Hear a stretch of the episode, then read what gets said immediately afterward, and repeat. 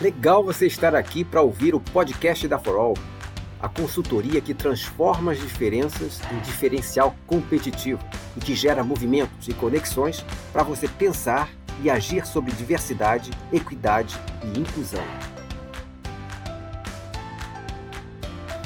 Você agora vai poder ouvir o segundo episódio dos Momentos da Pluralidade.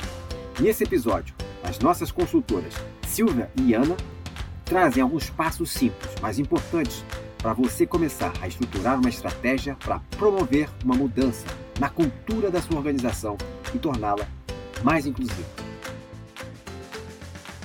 Vamos lá, quais são as estratégias afinal? Então a gente pode e deve sempre começar por ouvir e acolher, né? resumindo um pouco do que a gente falou a, até aqui, ao longo da curva. Então, a gente começa a mudar, a mudar esse mundo, contribuir para a transformação de uma sociedade, a, das organizações, da nossa casa, da nossa família, dos nossos ambientes, dentro desse contexto, quando a gente acolhe as diferenças, quando a gente percebe que elas existem, quando a gente ouve diferentes relatos, diferentes histórias, né? e, e se coloca à disposição para isso. Não, não existe receita de bolo, gente. A Ana fala muito isso e, e, e, eu gosto de repetir porque é fato. Não existe um único certo. Né? Estamos escrevendo isso agora para não esquecer de falar. é, a gente não tem. É, é, a gente sempre fala isso porque Alguém pode pegar essa apresentação e falar, ah, então tá, ela está dizendo que o passo um é acolher, o dois é ouvir, o três é sensibilizar. Ah, então eu tenho que seguir essa receita na empresa A, na empresa B, na empresa C, na minha casa, no meu clube. Não. É importante identificar uma série de questões, desde a maturidade, a Ana colocou isso agora, né, quando falava sobre a, a, discussão no grupo, no, no chat desde a maturidade da organização, o momento de, oportunidade, tudo isso é importante. Então, vale dizer claramente é, que, que essa, mensa essa mensagem vai valer para alguém, talvez de uma ordem diferente, né? Essa sequência vai valer para vocês, talvez de uma ordem diferente. Sensibilizar e interagir, garantir que o, o, o movimento esteja acontecendo e que as pessoas estejam participando claramente, percebendo o valor né, na, na, no que está sendo realizado, falar sobre diversidade, falar sobre as diferenças, conscientizar as pessoas, educar, estudar, garantir que as pessoas eh, tenham acesso à informação.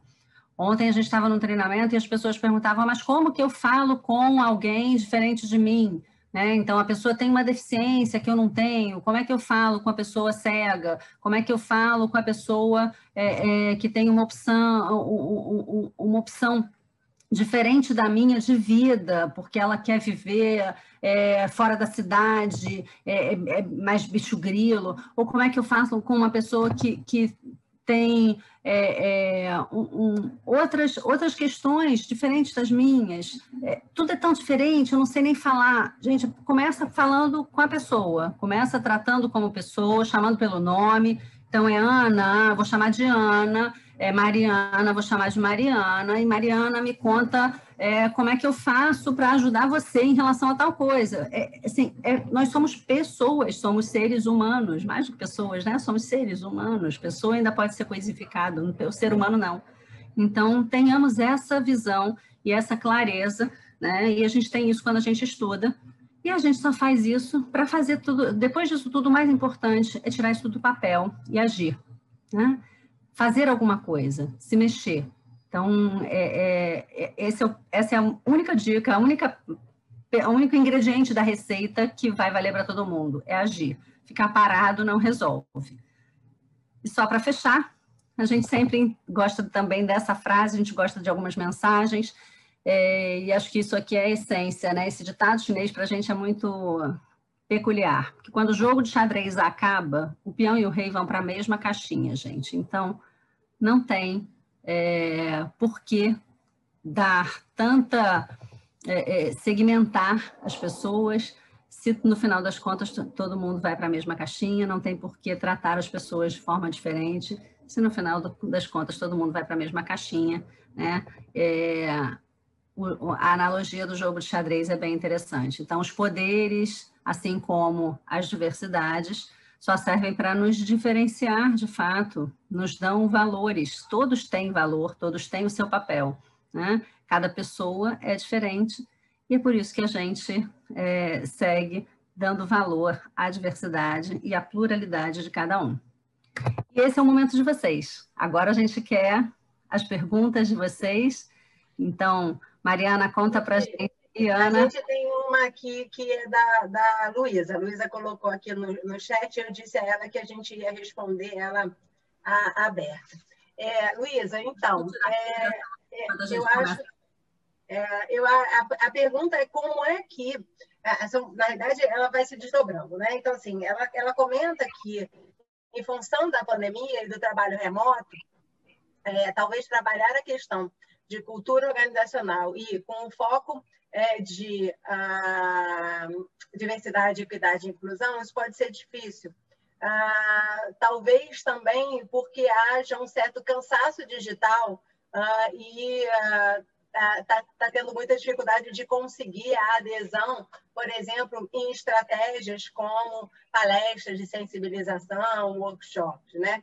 Então, o que que, o que, que eu diria? Eu, a, a, e aí ela pergunta, mas então, seria normal a gente ter só uma parte da empresa envolvida, né? ou, ou o ideal seria o todo. Então, o que, que, que eu diria é, para você, Luiz? Eu acho assim, acho que há um cansaço digital, a gente também acredita na Forol no letramento, quer dizer, na sensibilização, quer dizer, a gente começar pelo entendimento dos conceitos, entendimento do impacto da diversidade, equidade e inclusão, o quanto isso tem de justiça social, o quanto isso tem ah, de impactos para os negócios, né, em função de toda a questão ah, da da produtividade, através da inovação e da, e da criatividade, é, mas a gente também entende que as pessoas são diferentes. Né? Então, não só a cultura entre empresas é diferente, como a gente também sabe que dentro de uma empresa existem subculturas. Né? Então, talvez você esteja com subculturas que estão em momentos diferentes.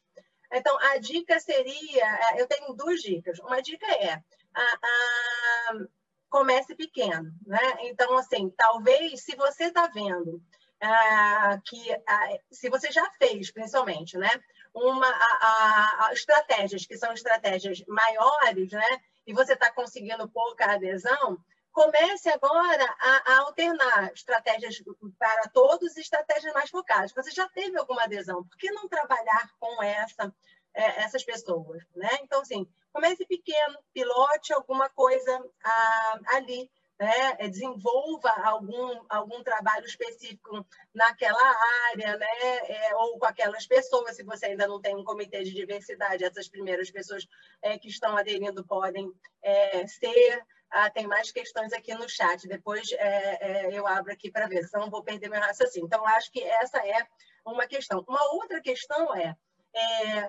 como a cultura, como as empresas são diferentes, as pessoas são diferentes, as pessoas também aprendem de formas diferentes.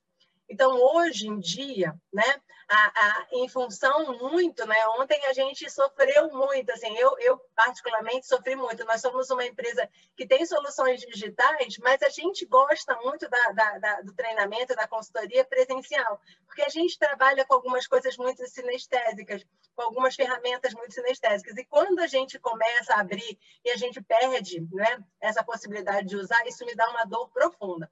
Ah, até por isso, porque tem gente que é visual, tem gente que é auditivo, tem gente que aprende é, é, assim, tem gente que aprende revendo, porque ela vai rever e vai escrever. Então, assim, alterne também as suas estratégias de comunicação. É, não fique só no ao vivo, fique em alguma coisa é, é, é assíncrona que a pessoa possa ver em algum outro lugar. Então, tente, tente customizar isso um pouco mais. Tá? Essas são as minhas dicas. Não sei se a Sil e o Léo querem complementar. Enquanto isso, eu dou uma olhadinha no chat aqui.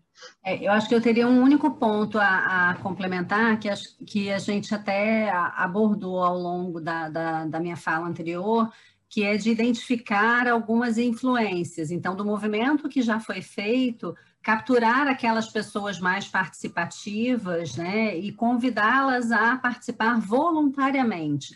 É importante que o movimento comece é, é, de forma genuína sempre.